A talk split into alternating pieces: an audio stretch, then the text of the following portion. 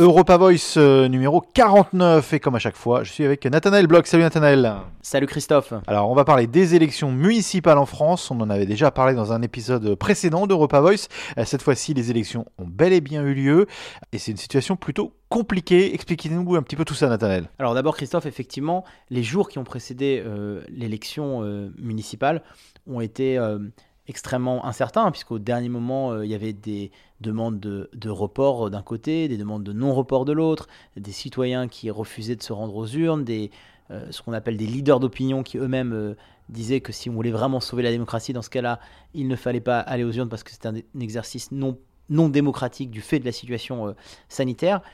Et puis les élections municipales ont quand même eu lieu, et le grand gagnant euh, Christophe, de ces élections municipales, c'est d'abord l'abstention. Absolument, puisque c'est des chiffres. Euh, est-ce que c'est des chiffres records d'ailleurs? Parce que euh, le chiffre est quand même très bas par rapport à l'abstention. Alors, il faut aussi comprendre les Français. Il faut comprendre qu'il y a des. À la veille de ces élections, on avait annoncé des mesures de, confinement. On, leur a, on a demandé aux gens de rester, de rester chez eux, de, d'être au plus possible chez eux, de ne pas se serrer les mains, ne, ne pas vraiment s'agglomérer entre, entre personnes, ne pas se rencontrer puis d'un seul coup on leur demande d'aller voter. Est-ce que donc du coup on peut, on peut dire que c'est un chiffre avec une abstention record? Alors d'abord, c'est euh, si on compare, et c'est ce qu'on fait euh, d'habitude euh, aux différentes élections, si on compare avec les chiffres des municipales précédentes, effectivement, c'est une abstention record de plus de 20 points par rapport aux élections municipales de 2014. On était à peu près à 35%, là on, est proche des 56%. Donc c'est une abstention qui est record. Et vous l'avez dit, Christophe, elle est record parce que les citoyens ont eu l'impression de recevoir des ordres contradictoires. C'est-à-dire que d'un côté, on a commencé à appeler euh, les citoyens à éviter les rassemblements, à rester chez eux. Hein. c'est le mot d'ordre qui circule notamment sur les réseaux sociaux depuis quelques jours. Et puis on leur dit de sortir simplement pour euh, les produits de première nécessité et pour les besoins inhérents qui nécessitent de sortir. Et on se rend compte qu'en fait, ben, voter, on arrive à mettre en place les conditions nécessaires. Alors est-ce que c'est vraiment nécessaire d'aller voter dans ces conditions C'est toute la question. Et ce qui est intéressant, c'est qu'il y a principalement, selon les, analystes, euh, deux publics qui ne sont pas allés voter. Il y a d'abord euh, ceux qui ne vont pas voter euh, d'habitude, c'est-à-dire principalement des plus jeunes, certaines classes défavorisées. Et puis à cela s'est rajouté une classe qui d'habitude vote, et c'est ça aussi qui a permis ce niveau record d'abstention, c'est les personnes âgées. Parce que les personnes âgées, même si les conditions étaient mises en place dans les bureaux de vote pour qu'elles puissent voter, on n'a pas arrêté de communiquer, le gouvernement n'a pas arrêté de communiquer en disant que c'était les populations vulnérables, c'était celles qu'il fallait protéger. Donc, euh, de manière assez mécanique, euh, ces personnes âgées euh, ne sont pas allées voter. À ces, à ces deux populations, j'aimerais en rajouter une troisième, Christophe, c'est aussi les personnes qui d'habitude se décident d'aller voter après des actions coup de poing, après des porte-à-porte, euh, notamment dans les quartiers sensibles, souvent c'est ce qui se passe à un moment des élections, c'est-à-dire qu'il y a des, euh, il y a des porte-à-porte qui sont organisés pour mobiliser les jeunes, euh, tout, tout, tout, ce dont on parle d'habitude de, de, rôle de grand frère, d'encourager d'autres à aller voter, bah, évidemment les porte-à-porte lors des derniers jours de l'élection, avant l'élection municipale, ont été euh, reportés ou n'ont pas eu lieu et donc ça a aussi empêché de mobiliser, j'allais dire, ces électeurs du dernier moment. Donc on, le voit, hein, cette abstention, elle est due à la fois au public classique qui ne vote pas, aux personnes âgées qui ne sont pas déplacées et à ceux qui d'habitude on arrive à mobiliser au dernier moment et pour lesquels on n'a rien pu faire euh, pour ces élections. Alors moi je vais faire l'avocat du diable. Est-ce qu'aujourd'hui le gouvernement n'a pas quand même joué un petit peu avec le feu en, maintenant ces élections, ils auraient très bien pu les, les annuler ou les reporter. Aujourd'hui, on a eu des élections qu'est-ce qu'avalent ces élections aujourd'hui Parce qu'au gré des résultats, c'est même pas un succès pour le gouvernement, c'est plutôt une volée de bois vert. Alors Christophe, euh, il y, a deux réponses à votre question. D'abord, la première, c'est en termes de validité, elles sont valables. Ces élections sont valables, hein. il n'y a pas de ce qu'on pourrait appeler de quorum ou de participation euh, minimale. Ces élections sont constitutionnellement valables. Ça, c'est la, première chose. Alors après, effectivement, euh, le gouvernement ne s'attendait pas à un échec aussi important euh, des listes de la République en marche. Ou est-ce qu'il s'y attendait Moi, je suis peut-être euh, euh, la théorie du complot, mais est-ce que c'est aussi pas mal de dire bon, on va tester un petit peu les élections et le lundi matin, on l'a vu dans les matinales à la télévision, les matinales à la radio, on n'a pas parlé des élections, on a parlé de, du Covid-19. Alors effectivement, alors on, peut après jouer avec la jauge de cynisme de nos politiques et du gouvernement effectivement, euh, le Covid-19, le coronavirus, la prise en charge était sur les lèvres de toutes les personnes, tous les, tous les commentateurs, tous les journalistes. Euh, et effectivement, le gouvernement savait très bien que dès le lendemain de l'élection, une fois les résultats annoncés, les premières analyses, on allait tout de suite revenir. En plus, on savait, hein, on sait d'ailleurs qu'on est en France en ce moment euh, en, plein, en plein dans le pic, hein, de ce qu'on appelle le pic de, contamination. Donc effectivement, le gouvernement savait ça. Alors après, de là à dire que parce qu'il savait qu'il allait vers un échec euh, cuisant, il a tout de même maintenu ses élections parce qu'une info en chassant une autre, on allait très vite parler d'autre chose. Ça, je dirais, je laisse à chaque euh, auditeur le soin de jauger. Je pense, Christophe, que ce qui est vrai, c'est que ce que c'est Emmanuel Macron, c'est que s'il doit y avoir sanction, la séquence Covid-19, la séquence euh, coronavirus, lui permet de, retarder un petit peu l'échéance avant de faire un grand chamboulement euh, politique. Parce que ce n'est pas dans ces moments-là, euh, en, plein, en plein dans la crise, que le, premier, que le président de la République pardon, peut se permettre de vraiment faire un grand remaniement qui mettrait encore plus à mal et plus en faiblesse le gouvernement actuel. Et puis, il faut aussi le, faut le dire, hein, à l'époque où Agnès Buzyn est partie du ministère de la Santé pour mener campagne à Paris, je pense que personne ne savait l'ampleur qu'allait prendre cette crise du coronavirus. Et maintenant, il serait vraiment très incertain euh, de redonner encore euh, de l'instabilité à un gouvernement qui doit en chercher pour euh, mener de front la bataille contre la contamination euh, et euh, le dossier Covid-19. Alors, lien naturel, euh, Agnès Buzyn, candidate à Paris, elle finit troisième au premier tour. Elle peut, elle peut se maintenir, hein. techniquement, elle peut se maintenir parce qu'elle a eu plus de 10% des voix. Mais bon, la grande gagnante, c'est Anne Hidalgo, maire sortante de Paris. Elle cherche un deuxième mandat. Pour moi, c'est la grande gagnante d'ailleurs de ces élections municipales au plus haut point. Oui, Christophe. Alors, effectivement, à Paris, Anne Hidalgo, pour l'instant, a un boulevard.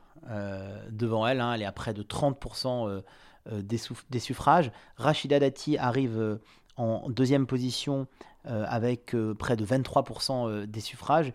Et puis loin derrière, Agnès Buzyn, comme vous l'avez dit, à peu près 17% des, suffrages. Alors, mathématiquement, enfin, non, mathématiquement et selon les règles, oui, Agnès Buzyn peut se maintenir et de toute façon, elle se maintiendra. Ça, c'est sûr. On va même plus que vers une euh, triangulaire, on va vers une quadrangulaire dans quelques arrondissements euh, de la capitale. Il faut rappeler hein, pour nos éditeurs, sans rentrer dans les détails, qu'on élit d'abord euh, des conseillers d'arrondissement, des listes, et que ce sont ces conseillers d'arrondissement qui après éliront le maire ou la maire de Paris. Donc en l'occurrence, rien n'est encore joué à Paris, hein, parce que ça va justement dépendre de ces tractations de l'entre-deux tours, si je puis dire, pour voir ben, qui, dans chaque arrondissement, de Rachida Dati, d'Agnès Buzyn, peut-être d'autres partis, va se désister, va se rallier. Maintenant, ce qui est sûr, c'est qu'évidemment, Agnès Buzyn, elle n'a pas réussi à créer la dynamique euh, qu'elle espérait après le retrait de, Benjamin Briviveau de la campagne euh, des municipales à Paris.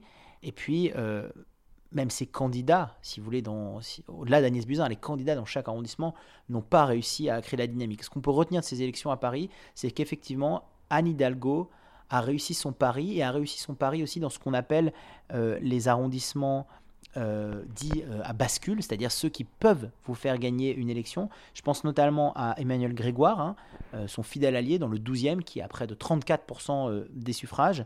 Et puis Karine Petit dans le 14e arrondissement, qui elle est à 33% des suffrages. Donc ça, dans ces deux grands arrondissements de la capitale parisienne, Anne Hidalgo est en très bonne position. Et puis, dans un nouvel arrondissement, enfin une nouvelle euh, euh, circonscription nouvellement formée, puisque maintenant on élit plus 20 maires d'arrondissement, mais 17, puisque le premier, le deuxième, le troisième et le quatrième arrondissement ne forment qu'une seule circonscription. C'est le maire sortant du quatrième arrondissement, Ariel Vell, qui lui a pris la tête après ce premier tour dans cette nouvelle circonscription de quatre arrondissements parisiens réunis. Donc effectivement, Anne Hidalgo, elle est pour l'instant largement en tête, et il y a très peu de chances que Rachida Dati arrive justement avec ses euh, euh, calculs d'entre-deux tours à euh, briguer la mairie de Paris à Anne Hidalgo. Rachida Dati, pour laquelle il faut préciser qu'elle-même a été réélue, réélue pardon, dès le premier tour dans son fief du 7e arrondissement. Ce qu'on sait, c'est qu'on aura une femme par contre à la tête de Paris. Ah oui, on, aura très certainement, enfin pas très certainement, on aura à 100% une femme puisque le, le premier homme, euh, Christophe David Béliard, euh, des écologistes, est loin derrière avec à peu près 11% des suffrages en quatrième position. Une autre grande ville intéressante, c'est Lyon. Euh, parce qu'à Lyon, il y avait un ancien ministre euh, qui n'était pas candidat pour la mairie de Lyon, mais qui prônait la grande métropole de Lyon. Et, ça, ça c'est aussi important parce que c'est aussi bah, un, petit peu un, un, petit peu un revers quand même pour le gouvernement que, eh bien, à Lyon, ce soit pas la REM qui soit en tête. Effectivement, Christophe.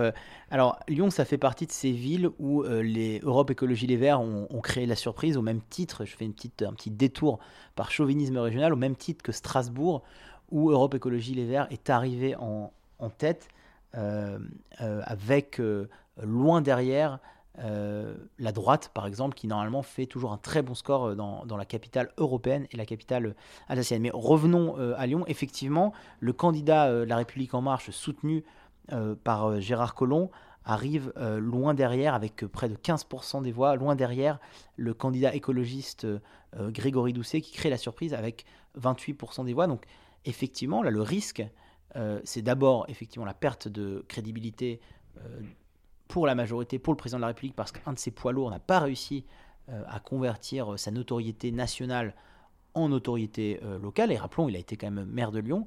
Et puis surtout, ça veut dire que non seulement la République en marche n'aura pas la ville, mais est aussi très mal partie, ou en tout cas euh, moins, euh, moins bien partie qu'elle ne le pensait, pour conquérir la métropole, euh, qui est un enjeu primordial au niveau des prises de décision de toute l'agglomération, de toute la région lyonnaise. Donc effectivement, grand revers au profit d'Europe Écologie Les Verts, grand revers de la République en marche à Lyon. Alors on continue sur l'autoroute A6, direction Marseille. Euh, et là, ce coup-là, euh, bien c'est, la gauche qui a quand même euh, bien réussi. Une union de la gauche pour, pour défaire un, un, RN, un Rassemblement National, qui vraiment pointait le bout de son nez. mais là, ce coup-là, c'est vraiment la gauche qui a fait, allez, entre guillemets, on peut dire, un coup de maître. Oui, Christophe. Alors, Marseille, c'est intéressant parce que c'est aussi très représentatif de ce qui s'est passé dans plein de villes de France à ces élections municipales où en fait c'était compliqué au-delà de l'aspect euh, coronavirus, euh, pour des électeurs de ne pas voter pour, on l'avait dit hein, des fois, des barons euh, locaux. Parce qu'il faut savoir, en fait, et c'est la grande différence, hein, aux deux derniers scrutins, que ce soit les législatifs ou les européennes, eh ben, la République en marche avait fait un carton. mais le scrutin municipal, c'est un scrutin de proximité. c'est un scrutin où, où l'aversion au risque, elle fait que vous avez aussi des fois envie de voter pour quelqu'un que vous connaissez depuis de nombreuses années, euh, qui a fait un travail de terrain, euh, et ça ne vous dérange pas de voter pour un politique professionnel. Marseille, il y avait une incertitude parce que le baron local, Jean-Claude Gaudin, lui, après plusieurs mandats, est parti, et c'était véritablement une cible, c'était, c'était un enjeu très important pour Stéphane Ravier, ancien maire d'arrondissement à Marseille, euh, qui a pris la tête de, la liste euh, sur l'ensemble de la ville. Et effectivement, euh, le Rassemblement national, bien qu'il ait confirmé dans d'autres endroits du sud-est, on y reviendra peut-être, son, son ancrage local, n'a pas réussi à faire mouche à Marseille. Et c'est une liste de gauche menée par Michel Rubirola, qui est arrivé en tête avec près de 23% des suffrages, ce qui est une surprise. Hein. je, crois que euh, beaucoup de personnes pensaient que la succession de Godin, ou en tout cas le, le legs de Godin, euh, euh, arriverait à, à, transiter et à, faire qu'un nouveau candidat de la, droite pardon, des Républicains soit élu. Alors il n'est pas loin derrière, hein, candidat des Républicains, la candidate des Républicains, Martine Vassal, elle est à 22%, mais c'est une surprise, c'est la gauche euh, qui arrive en tête euh, à Marseille et c'est la déception pour le, Rassemblement national. Vous, le disiez, euh, Fréjus et Perpignan, notamment ces, deux villes, dont d'ailleurs le, le, RN a été élu au premier tour avec plus de 50% des voix. Est-ce qu'on peut faire un autre léger tour d'horizon de, des, des, gros enjeux de, ce qu'on a pu apprendre de ce, de ce scrutin ailleurs en France, des villes comme Bordeaux par exemple? Oui, alors en fait, ce qu'on a ce qu'on a pu apprendre de ce scrutin, encore une fois, Christophe, c'est que euh, la République en marche a perdu euh, son pari. Elle a perdu son pari de ramener dans son giron des candidats qui avant appartenaient à un autre camp en voulant tabler sur leur notoriété. Je vais reprendre l'exemple de Paris où dans le 16e arrondissement, c'est quand même Francis Spiner, le candidat officiel des Républicains, qui l'a emporté malgré le dépochage par la République en marche euh, d'une jeune pousse, euh, Anna Seba, qui a justement, ancienne de droite, ancienne euh, adjointe au maire, qui a pris la tête de la République en marche. On observe la même chose dans le 18e arrondissement, où le, où le, débauchage de Pierre-Yves Bournazel, on en avait parlé dans un précédent épisode, n'a pas réussi à, faire que la République en marche vire en tête. Donc c'est effectivement, c'est la première leçon, c'est que il ne suffit pas de débaucher des candidats pour gagner une élection. La deuxième chose, et c'est lié à ce, à ce point-là, c'est qu'un un programme politique, c'est pas un assemblage de plein de petits programmes politiques. Euh, et là, je vais reprendre l'exemple de, Strasbourg. La liste de la réplique en marche à Strasbourg, c'est une liste qu'on pensait extrêmement euh, bien partie, une liste qu'on pensait gagnante, euh, parce que tu es un jeune socialiste, ancien adjoint au maire qui les l'amène, parce qu'il y a des gens de droite, parce qu'il y a des gens de la République en marche. On s'est dit, on va conjuguer tous les talents, on va les mettre ensemble. Et eh ben non, c'est pareil. On voit que un ensemble de, de programmes ou d'idées politiques de partis différents, ça ne permet pas de créer une cohérence. Donc ça, c'est le, premier enseignement. Le deuxième enseignement, c'est que finalement, les candidats de gouvernement, du gouvernement qui s'en sortent le mieux, eh ben, c'est les candidats de droite. C'est les politiques que je pourrais qualifier de professionnels ou qui ont un, background et un ancrage professionnel. Je pense à Franck Riester, réélu euh, à Coulommiers. Euh, je pense à Sébastien Lecornu, réélu dans son fief de Normandie.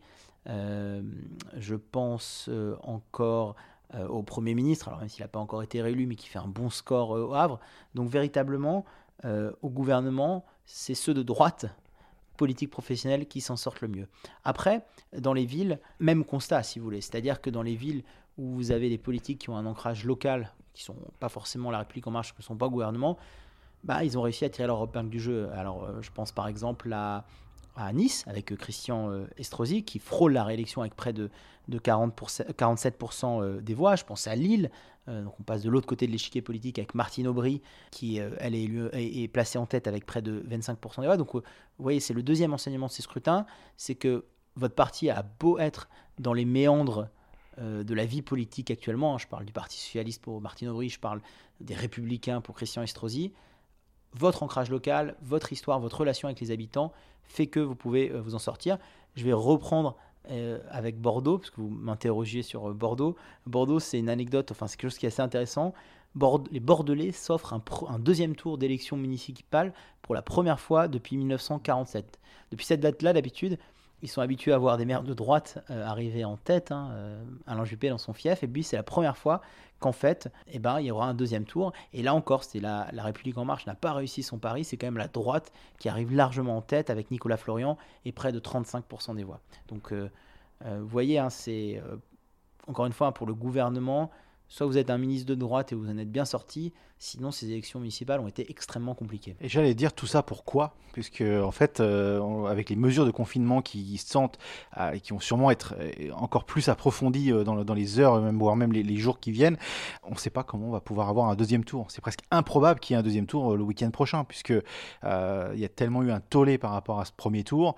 Si les cas continuent à doubler tous les trois jours de coronavirus, ben la situation va être très compliquée. On, ne pourra très vraisemblablement pas avoir un deuxième tour euh, le week-end prochain. Alors Christophe, je, vais apporter trois éléments de réponse. On va essayer de parler de, trois choses différentes euh, par rapport à cette question. D'abord, il y a la, question de euh, l'arithmétique politique, si vous voulez.